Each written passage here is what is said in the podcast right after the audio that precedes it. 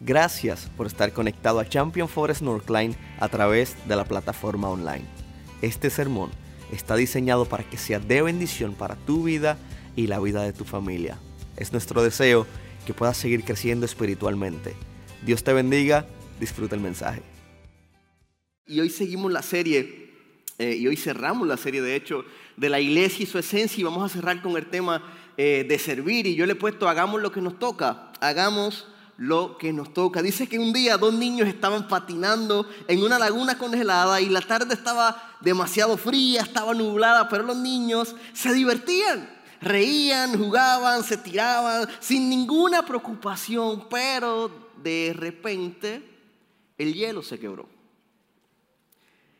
Uno de los niños comienza a caer y cae en el lago congelado. El otro niño viendo que su amiguito se está ahogando tomó una piedra y comenzó a romper y a golpear el hielo con todas sus fuerzas hasta que logró quebrar el hielo por completo y salvar la vida de su amigo.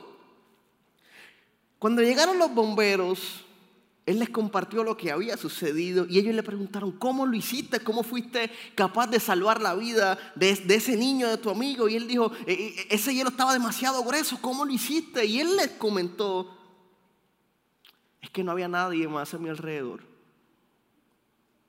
y tuve que asumir mi parte.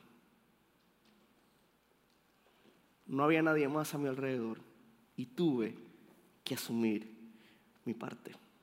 ¿Sabes qué? Servir es una parte esencial en la vida del cristiano. La semana pasada hablamos acerca de la generosidad, acerca de dar, ¿verdad? Y, usamos una frase que decía, si soy seguidor, soy pescador, ¿verdad? Refiriéndose a que cuando Jesús llamó a algunos de, de, sus discípulos, dijo, ahora van a ser pescadores de hombres. Y ellos dejaron las redes y enseguida, ¿qué hicieron? Le siguieron. Si soy seguidor, soy pescador. Y hoy tengo una frase similar que dice, si soy seguidor, soy servidor. Si soy seguidor, soy servidor. ¿Y por qué debemos servir? Mira, sirvo en respuesta de su amor hacia mí. Sirvo porque Dios me amó primero. Sirvo porque Él, Él me sirvió con su vida. Pero para poder servir necesito entender lo que Cristo hizo por mí. ¿Sabes qué? Jesús murió en la cruz del Calvario hace más de dos mil años para que tú y yo tuviésemos esperanza. Eso es una vida en servicio. Entregó su propia vida. Dios envió a su único hijo para que todo aquel que en él cree no se pierda, sino que tenga vida eterna. Y cuando hablamos del mayor servidor del mundo, estamos hablando de nuestro... Si le vas a aplaudir, apláudelo con toda tu fuerza a ese niño. Mira, él, entendió el, el mensaje. Cristo sirvió a nuestra vida. Él murió en la cruz del Calvario. Él tomó tu lugar, tomó mi lugar. Qué gran ejemplo de servicio. Entonces yo le sirvo por, su amor hacia mí. Le sirvo, ¿sabes por qué? Porque Dios me ha regalado dones y talentos. Uy, pastor, eso es ustedes. A mí no me ha regalado nada. Bueno, mira lo que dice Primera de Pedro 4.10. Dios, de su gran variedad de dones espirituales, les ha dado un don a cada uno de ustedes. Ay, yo pensé que a mí no. Ahí está, le ha dado un don a cada uno de ustedes, pero no lo deja ahí, dice, úsenlo bien para servirse unos a otros. O sea, yo no lo puedo dejar, uy, gloria a Dios, tengo un don, Javier, tengo un don, oye, tengo un don, Andrés. No, no, no es para eso. Es para servirse unos a otros, es para edificar el cuerpo de Cristo, es para edificar la iglesia, es para poner lo que Dios me puso a su disposición, entendiendo que lo hago porque Él me amó primero. Es una respuesta de mi amor hacia Él. Miremos lo que dice su palabra. Cada uno según el don que ha recibido. Ministrelo unos a otros como buenos administradores de la multiforme gracia de Dios. Ahora bien, cuando se habla de los dones, generalmente la mayoría de las personas piensan, uy, no tengo ningún don y la realidad del caso no es esa. Cuando venimos a Cristo somos nueva criatura, las cosas viejas pasaron, todas son hechas nuevas. Somos sellados por el Espíritu Santo y Dios nos da dones. Mira lo que dice Efesios capítulo 4, versículo 7. No obstante, Él, refiriéndose a quién? A Dios. Él nos ha dado a cada uno de nosotros un don especial mediante la generosidad de Cristo. Por eso las escrituras dicen, cuando ascendió a las alturas se llevó a una multitud de cautivos y dio dones a su pueblo. ¿Dónde está el pueblo del Señor?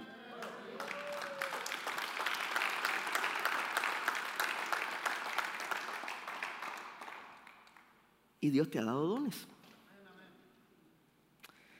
A lo mejor estás aquí y aceptaste a Jesús en tu corazón hace tiempo o hace poco, o en el nombre de Jesús hoy lo vas a aceptar. Y hoy su palabra nos recuerda que Dios ha depositado dones en cada uno de nosotros los que somos creyentes. Y esto no es porque no lo merezco, eso no es porque soy lindo, no es porque hablo bien, no es porque tengo buen trabajo, no es porque tengo la mejor red social. No, no, no. La palabra es clara. Tengo un don por su generosidad, porque Dios es generoso con mi vida. Es por su gracia y por su misericordia, no es porque yo me lo merezco. Es que le servimos a un Dios misericordioso. Y mediante a su generosidad, está en su palabra, por eso nos da dones a cada uno de ustedes. A cada uno de nosotros. Ahora, ya sabes que Dios te ha regalado un don, amén. Ya sabes el propósito del don, que es ponerlo al servicio del Señor, amén. Y, y no es para nosotros engrandecernos, no es para decir, uy, chequea los dones que yo tengo, ve a mi Instagram, ve a mi Facebook, dame un, dame un like ahí, verifica lo que Dios está haciendo con mi vida. Es que tengo demasiados dones, no es para eso. No es para entrar por ahí por la iglesia, llegó yo, el que tiene el don de qué sé yo. No, no, no es para eso. Es para ponerlo al servicio de la iglesia, al servicio del Señor. Es para decir, Dios, yo reconozco lo que has hecho con mi vida. Lo menos que puedo hacer es servirte con lo que has puesto en mi corazón. ¿Sabes qué? Vamos a edificar la vida de otros cuando entendemos nuestra responsabilidad. Y es que la responsabilidad de cada uno de nosotros es demasiado importante. Demasiado importante. Ya sabes que tienes el don. Ya sabes que es para edificar la iglesia, para servir. Y, y, cada uno de nosotros tiene un rol que cumplir. Mira lo que dice Romanos capítulo 12, versículo 6. Así como nuestro cuerpo tiene muchas partes, y cada parte tiene una función específica, el cuerpo de Cristo también. Nosotros, hablándole a la iglesia, somos las diversas partes de un solo cuerpo y nos pertenecemos los unos a los otros. Nuestra parte tiene, nuestro cuerpo tiene muchas partes, manos, dedos, pies, rodillas, boca, todo, ¿verdad? Tenemos demasiadas partes, pero cada una de las partes pertenece a un cuerpo. Y así es el pueblo de Dios. Hay demasiadas partes, pero todas las partes pertenecen al cuerpo de Cristo que es la iglesia. Ahora bien, cuando yo entiendo mi rol y cuando sé que tengo un rol que tengo que cumplir, cuando yo lo asumo mi función como parte muy específica. Y es demasiado importante para la iglesia. Primera de Corintios capítulo 12, versículo 14 dice, así es, el cuerpo consta de muchas partes diferentes, no de una sola parte. Muchas partes. Y tengo aquí, mira, los que son nuevos, cruzando aquí el, pasillo, Salón 103, punto de conexión, tenemos un regalo para ustedes. Tenemos chocolates, palomitas, cocas, agua, todo. Queremos conocerlo, no se vaya. Eh, eh, como somos muchas partes, ¿verdad? Ahora bien, les prometo que esto no es el regalo que le vamos a dar, no se crea. ¿Está bien? Eh, se ríen, ¿no? Mr. Papa, Mr. Potato Head, para que hablan inglés. Bueno. Tiene muchas partes. Ahora bien, si el pie dijera no formo parte del cuerpo porque no soy mano,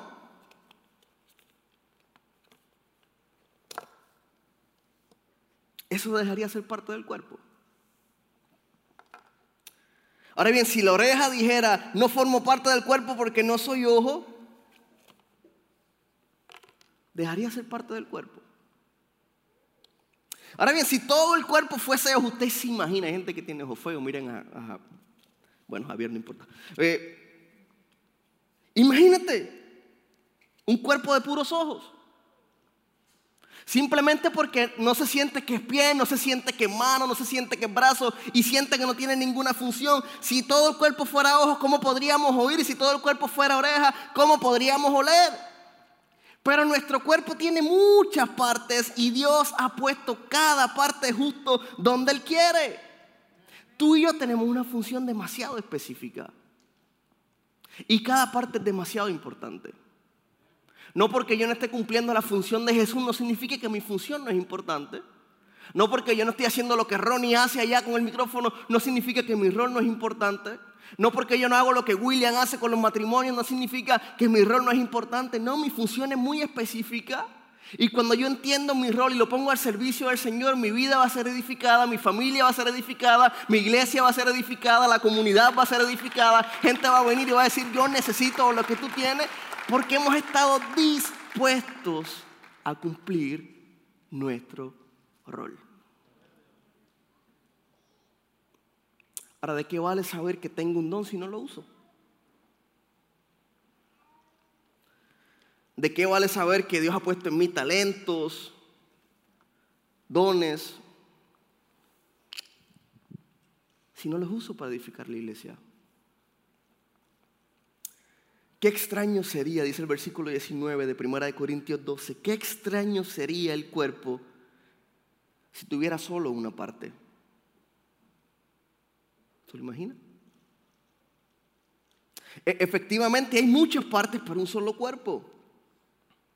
El ojo nunca puede decirle a la mano, no te necesito. Cuando eran pequeños, a mí me lo decían, toca con los ojos y mira con las manos. En las tiendas no se lo decían. No me sale. Y es que cada parte tiene una función específica. Yo no puedo mirar con los pies, tengo que mirar con los ojos. Dios en su gracia nos ha dado dones diferentes para hacer bien determinadas cosas. Dios en su gracia no porque me lo merezco. No porque soy bueno. No porque soy lindo, no porque hablo bien. No, no, no. Es por su gracia. Es por su gracia, solamente por su gracia. Dios ha tenido gracia con nuestras vidas, ha tenido misericordia con nuestras vidas, nos regala eh, la salvación, el perdón, la misericordia. Y no solo eso, encima de eso nos regala dones y talentos. Es un paquete completo. No, yo ya, ya, me salvaste, gracias por la salvación, gracias por ese regalo. No, y encima de eso te pongo dones, te pongo talentos, no para que te engrandezcas, sino para que engrandezca mi nombre aquí en la tierra, para que una vida más sea edificada. Pero tengo que entender cuál es mi rol. Por lo tanto, mi responsabilidad es cumplir mi parte. Mi rol es importante. Iglesia, tu rol es importante. Romanos capítulo 12, versículo 6, la parte B dice, por lo tanto, si Dios te dio la capacidad de profetizar, habla con toda la fe que Dios te haya concedido. Si tu don es servir a otros, sírvelo bien. Si eres maestro, enseña bien. Si tu don consiste en animar a otros, anímalo. Si tu don es dar, hazlo con generosidad. Si Dios te ha dado la capacidad de liderar, toma las responsabilidades en serio. Y si tienes el don de mostrar bondad a otros, hazlo con gusto. Nuestra responsabilidad es servir al Señor.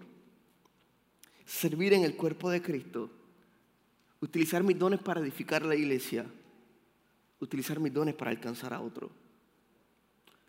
Recuerden, si soy seguidor, soy servidor. ¿Cuántos seguidores de Cristo hay en este lugar? Y nos gusta, amén. Y las promesas son mías en el nombre de Jesús. Y los propósitos, uy, son míos. Y las misericordias, uy, es mía. Y vas a servir, uy, te toca. No, no, vamos otra vez. no, la gracia de Dios está conmigo. Amén. Y su misericordia. Amén. Y su gracia. Amén. Y te toca servir. Uy. Ahí lo voy a pensar. Es que no tengo nada para dar. Es que siento que Dios no me ha regalado nada. De repente siento que no sé hablar, de repente siento que no sé a lo mejor saludar, sonreír, servir el café, estar con los niños, con los jóvenes, el ministerio de hospitalidad, ser maestro de grupo de vida, de repente en las cámaras, uy no, no sirvo, Dios no me ha regalado nada, no, su palabra es clara, Dios nos ha dado a cada uno de nosotros, los que somos creyentes, un don para servir en la iglesia del Señor. Y yo quisiera invitar a Javier, y no sé si está Catherine por ahí, Quisiera invitar a Javier porque ellos tienen un testimonio espectacular. Pasa un micrófono ahí, Ronnie, por favor. Den un aplauso a Javier para que se sienta ahí. ¿ah? No, no, mira. Un colombiano me da el micrófono para otro colombiano, mira. Gracias. Viva Colombia. Viva Colombia, dice. Javier, ¿cuánto tiempo más o menos llevas viniendo acá a? Ya como un año y cuatro meses, por ahí. Un año y cuatro meses. Un año y cuatro meses. Te bautizaste, aceptaste al Señor. Gracias. Vienes con tu familia. Ahí está tu suegra, salúdala por lo menos. Hola, Ah, suegra. Ahí acumula puntos. Si no, por si acaso ves que acá te, te tratamos bien. Eh, Javier y Catherine también tomaron el curso Recomprometiéndonos. Sí. Javier, ¿por qué tomaste el curso? Um, bueno, yo creía que, que yo estaba perfecto, o sea, que mi matrimonio, que todo marchaba bien. Tenía problemas, eh, los que me pueden conocer y mi suegra me conoce hace 10 años, 11 casi, ella sabe que mi genio es muy difícil y yo pensaba que mi matrimonio, el genio también venía desde pequeño y lo tenía que traer a mi matrimonio y peleaba demasiado. Entonces mi esposa dijo, mira, hay un, es un curso, vamos a hacerlo. Y yo no creía en el curso, pero yo lo hice. Y después de que lo hice, pues ha sido una bendición grandísima porque no me ha quitado el genio todavía, pero por lo menos la mitad. ¿Cómo Por lo fue, menos la mitad. cómo fue su experiencia? ¿Cómo fue? Buenísima, o sea, la experiencia fue buenísima porque entre ella y yo teníamos muchas pequeñas discusiones normales, pero ya se las dejamos Déjame como a interrumpir. Dios. Da- déjame ¿Alguien más tiene pequeñas discusiones que levante su mano? Hoy viene la que manda. Catherine, pasa por acá adelante. Un aplauso a Catherine. Gracias por llegar. Mira, y les comento por qué Catherine no había llegado. Mira, Catherine estaba sirviendo con los niños. Damos gracias a Dios por tu vida, Catherine. Damos gracias a Dios por tu vida. Ya Javier habló. Uh, qué bueno que entraste tarde, si no. Bueno, ¿cómo fue su experiencia como matrimonio en el curso? Um, no, fue una experiencia increíble y lo que, lo que más me acuerdo es el famoso círculo.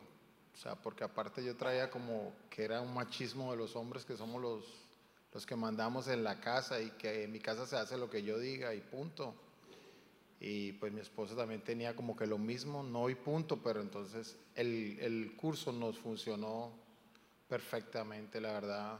Todavía tenemos algunos problemas, pero nos funcionó, gracias a Dios, nos ha servido demasiado. Todavía seguimos ahí, pero si lo pudiera hacer otra vez, lo hacía. Y los invité porque ellos ya fueron al curso y han decidido ahora ser facilitadores, o sea, líderes maestros del curso. Un corazón de servicio. ¿Por qué? ¿Por qué decidieron hacerlo? ¿Por qué decidieron ahora ser parte de los facilitadores junto a William, Wanda, Ron, Israel y ese grupo hermoso de líderes? Porque aparte de que Dios tiene un plan perfecto en todo lo que hace, nos damos cuenta de que Él eh, por medio de nuestras vidas puede usarnos para llegar a muchos matrimonios que quizás creen que, que no pueden o que tienen que ser perfectos. Y con nuestras imperfecciones vamos a poder llegar a muchos para que vean que no hay matrimonio real, pero que Él es, perdón, que no hay matrimonio perfecto, pero que Él es perfecto. Y si Amén. lo buscamos a Él, Él va a estar en medio de nosotros. Amén. Y pastor, aunque seguimos luchando con nuestras imperfecciones, Él sigue glorificándose en nuestro, nuestro matrimonio y en nuestra familia. Amén. Gloria a Dios por eso. Denle un aplauso a Catherine, a Javier. Gracias por estar acá. Tomaron el curso y ahora van a ser facilitadores y usted no se va a querer perder su testimonio, al igual que muchos de los testimonios eh, del curso. Así que yo de verdad te animo, te invito a que te registres. Dios quiere hacer algo especial en tu vida. Los facilitadores de, de Recomprometiéndonos, póngase de pie un momento, póngase de pie. Todos los facilitadores que están aquí de Recomprometiendo, póngase de pie, póngase de pie. Mira, cada uno de estos matrimonios están sirviendo. Y a lo mejor llegaron diciendo, no, yo no puedo servir, no, yo no sé hablar, no, yo el matrimonio sin mí es un desastre. Aquí están, mira, sirviendo y dispuestos a servir al Señor a través de sus vidas. Ahora bien, estos facilitadores, quédense de pie solamente si son perfectas sus matrimonios. Si no, eh, se pueden sentar. Si su matrimonio no es perfecto, se puede sentar. Si es perfecto, quédese de pie. Vio, no hay matrimonio perfecto. Te invitamos a ser parte de esto, te invitamos a ser parte de lo que Dios está haciendo en esta comunidad donde siempre decimos, queremos ser el lugar más seguro de la tierra para ser una persona real. Aquí no queremos venir con máscaras de perfección ni nada. El único perfecto es Dios y nuestra vida está sometida bajo Él y Él puede transformar nuestra vida, nuestro corazón. Él deposita gracia, misericordia. Dicen que son nuevas cada mañana. Su amor cubre multitud de pecados y solamente estamos aquí por su gracia, no porque somos perfectos. Y aquí en Northline, al igual que en la mayoría de las iglesias, hay oportunidades de servir. Yo creo que John tiene por ahí, o Nolan, unas, unas imágenes. Porque, pastor, no sé en qué servir, quisiera servir, yo siento que Dios me está moviendo a servir, no la tengo muy clara, pero creo que hay oportunidad. Mira, ministerio de hospitalidad, los que te reciben, te abren la puertita, te sirven el café, gracias por estar aquí, te abren, te sientan en la sillita. Mira, estamos ahora mismo necesitando dos personas en el café, cuatro en las puertas, seis dentro de aquí del Worship Center y dos parejas en el punto de conexión. El punto de conexión es donde van los que van por primera vez, que hoy los vamos a saludar, los vamos a, decir gracias por estar aquí, es un cuartito 103. Hay, hay oportunidad de servicio. ¿Qué más tenemos, Nolan? Ministerio de Media y Tecnología, mira, las cámaras, hace falta ocho personas para las letras, para que el Ministerio de Oración pueda seguir cantando, fotógrafos, hacen falta dos. Hay, hay oportunidad de servicio aquí en la iglesia. Hay oportunidad de ser. Dios quiere usar tu vida para bendecir a alguien más. ¿Qué más hay por ahí, Nolan? Ministerio de niños, gloria a Dios. Les voy a contar algo de los niños. Gracias a Dios hemos tenido que abrir nuevas clases cada semana porque están llegando muchos niños de la comunidad. Y eso es gracias al Señor. Pero la iglesia tiene que estar dispuesta a servir a esa comunidad para que más gente tenga un encuentro con Jesús preescolar hacen falta 14, pero ¿por qué tanto? tenemos que abrir más clases. Niños de primera a quinto grado hacen falta 8. En la mesa de registro, cuando alguien llega para registrar a su niño, hacen falta 8 personas. Hay demasiada oportunidad de servicio aquí en la casa del Señor. Y Dios nos ha regalado dones y talentos a cada uno de nosotros para ponerlo a su disposición. ¿Qué más tenemos por ahí, Nolan? Ministerio de estudiantes con, con Israel. En la middle school, escuela intermedia, hace falta una pareja que trabaje con ellos, hace falta una pareja que trabaje con los de escuela superior. Hay demasiada oportunidad de servicio y Dios está esperando una iglesia que se levante a servir para que esta iglesia sea edificada, para que esta comunidad sea alcanzada. Pero hace falta decir, Dios mío, aquí está mi vida, úsame, soy tu instrumento. Estoy dispuesto a servirte. Y tengo varias preguntas. ¿Cuántos niños a lo mejor no están recibiendo lo que tú y yo hemos aprendido del Señor porque todavía no hay alguien que les pueda servir.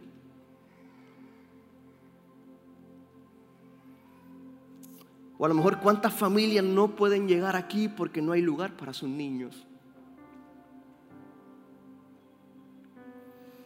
O cuántas personas deciden no regresar porque a lo mejor no hubo alguien que no los recibió con un saludo, con una sonrisa, con lo que él necesitaba ese día. ¿Cuántos niños o jóvenes no pudieron tener su tiempo de adoración aquí en la iglesia porque no habían suficientes servidores para atenderlo? ¿Sabe que servir no depende de alguien más, depende de mí?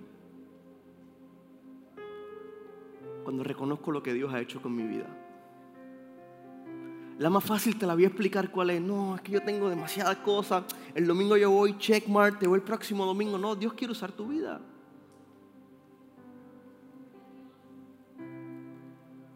Y, qué bueno que disfrutamos de su gracia, su misericordia, su amor. Gloria a Dios, qué bueno. Pero hay un paso más para dar. Necesito comenzar a compartir lo que Dios ha hecho conmigo. Es necesario disponer mi vida para el servir a Cristo, para que alguien más sea cambiado y edificado.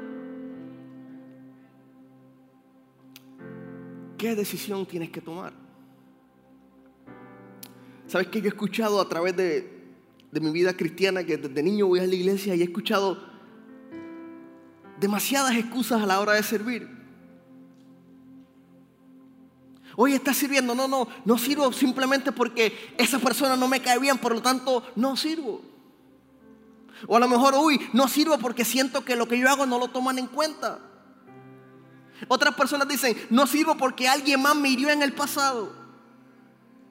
A lo mejor hay personas que dicen, no sirvo porque la gente no les gusta cómo doy la clase o cómo hablo. No sirvo porque ya lo he hecho en otra iglesia y, no tuve una, una buena experiencia, me tuve que ir. ¿Y sabes qué? Dios nos llama a servir no dependiendo de lo que yo quiero, de mis intereses, sino porque su gracia ha sido buena conmigo y mi responsabilidad es decir, Señor, aquí está mi vida.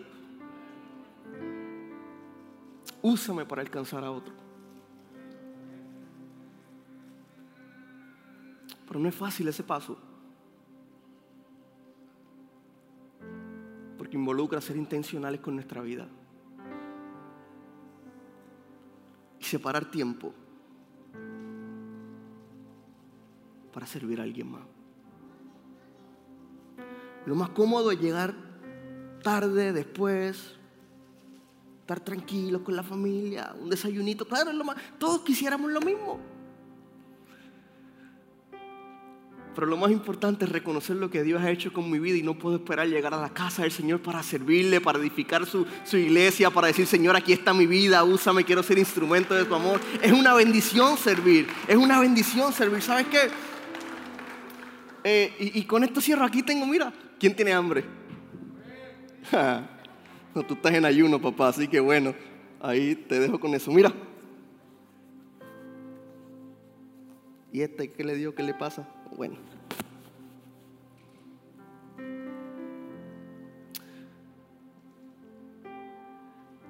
¿Y por qué traigo esto? Porque muchas veces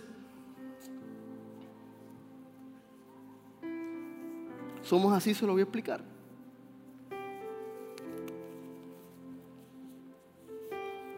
Por el COVID, no se asusten.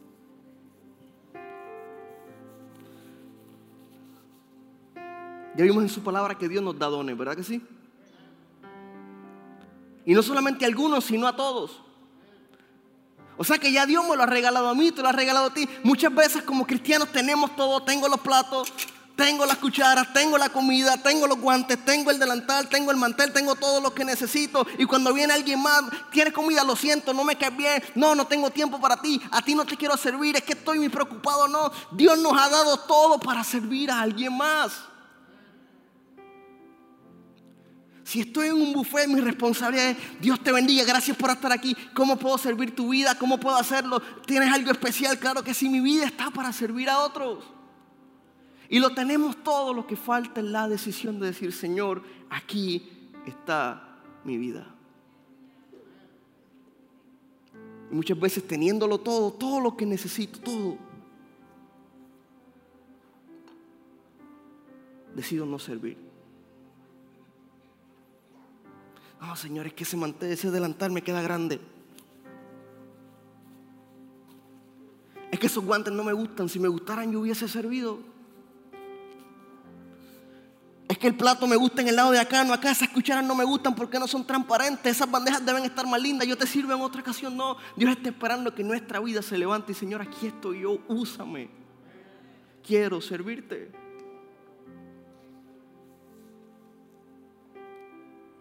Entonces Jesús los llamó a todos y les dijo a los discípulos, ustedes saben que los que gobiernan a los pueblos se portan como amos y los grandes señores imponen su autoridad sobre esa gente. Pero entre ustedes no debe ser así. Al contrario, si alguno de ustedes quiere ser importante, tendrá que servir a los demás. Si alguno quiere ser el primero, deberá ser el esclavo de todo. Yo, el Hijo del Hombre, lo hago así. No vine a este mundo para que me sirvan, sino para servir a los demás. Vine para dar mi vida por la salvación de muchos. Di mi vida por ti, por ti, por ti, por ti, por ti. Jesús murió por cada uno de nosotros. Su amor cubre multitud de pecados. Lo menos que pueda hacer, Señor, aquí está mi vida. Úsame para el servicio tuyo. Y si estás dispuesto a servir, ponte de pie. Y si estás sirviendo, ponte de pie. Queremos levantar alabanza, queremos comenzar a cantar y, llegó el tiempo de tomar una decisión. Ya escuché el sermón, ya escuché las gracias que se cayó, ya el pastor, bueno, ya me callo, pero hay una decisión que hay que tomar. Y si antes no lo sabías, bueno, no lo sabías que habían dones, claro, pero ya lo sabes, está en su palabra en Romanos y en Corintios. Hay una decisión que tomar. ¿Y cuál va a ser mi próximo paso? ¿Voy a seguir cómodo? Ah, yo sirvo otro día. O vamos a entender el rol importante que tenemos para que la vida de alguien más sea bendecida. ¿Sabes que Jesús murió por nosotros? Y Él no vino a ser servido, vino a servir, murió en la cruz del Calvario, nos dio amor, gracia, misericordia, nos regaló el regalo más hermoso que es el regalo de la salvación. Y hoy te quiero decir que ese regalo está disponible para ti hoy. Y es una oración demasiado sencilla, reconocer que Cristo es nuestro Salvador, es simplemente aceptarlo en nuestro corazón y de ahí comienza una nueva vida. No te digo que se te fueron los problemas, no te voy a decir que se acabaron las situaciones, no, todo va a seguir, pero tenemos el Espíritu Santo en nosotros y ahora nuestra vida le pertenece a Jesús. Y en medio de cada una de las situaciones, Él va a estar con nosotros. Y no vamos a ser perfectos, pero le vamos a servir a aquel que es perfecto. Y Dios puede transformar nuestra vida. Así que hay una decisión que tomar y yo voy a invitar que toda la iglesia cierre sus ojitos. Y quiero invitar a los, líderes, por favor, que van a orar, que pasen al frente. Hoy queremos orar por ti. Tenemos máscaras, tenemos sanitizer, tenemos todo. Eh, así que si te sientes tranquilo y paz en tu corazón, ven al frente, queremos orar por ustedes. Y lo primero que quisiera hacer es que por favor cierren sus ojos y que aquel que no ha tomado una decisión por Jesús, o aquel que no lo ha hecho a lo mejor de una forma pública, que hoy repita después de mí estas palabras. Señor Jesús, hoy reconozco que soy pecador. Gracias por el regalo de la salvación. Hoy te acepto en mi corazón y te reconozco como mi único y exclusivo Salvador. Quiero vivir una eternidad junto a ti. En el nombre de Jesús. Amén. Alguien hizo esta oración por primera vez. Quisiera ver tu manita levantada si lo hiciste por primera vez. Quisiera ver tu manita levantada. Solamente si lo hiciste por primera vez. Gloria a Dios que todos somos de la casa. Uh, amén. Tengo una responsabilidad. ¿Cuál va a ser el próximo paso? Y hoy estamos aquí al frente varios de los líderes y quisiéramos que pases acá si necesitas oración por un problema, una crisis, por sanidad, o simplemente quieres venir y decir, oye, me comprometo, ora por mí, quiero servir, no sé dónde servir, pero que Dios me dirija, o de repente, oye, hoy me comprometo a servir, o de repente, oh, me, quiero bautizar como Julio, como Jennifer, o a lo mejor no te, te atreviste a levantar tu mano por aceptarte a Jesús, pasa al frente, hoy queremos orar por ti mientras cantamos con el ministerio.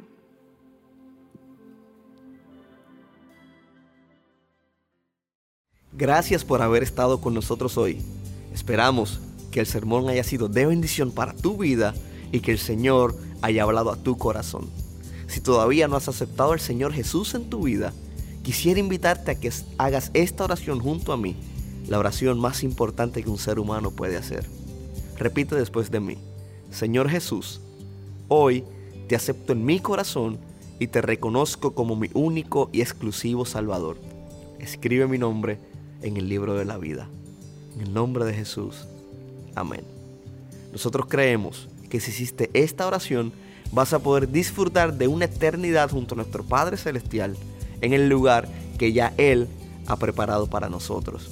Quisiera invitarte a que nos puedas acompañar a Champion Forest Northline. Para más información puedes ir a championforest.org diagonal Northline. Dios te bendiga. Te espero la próxima semana.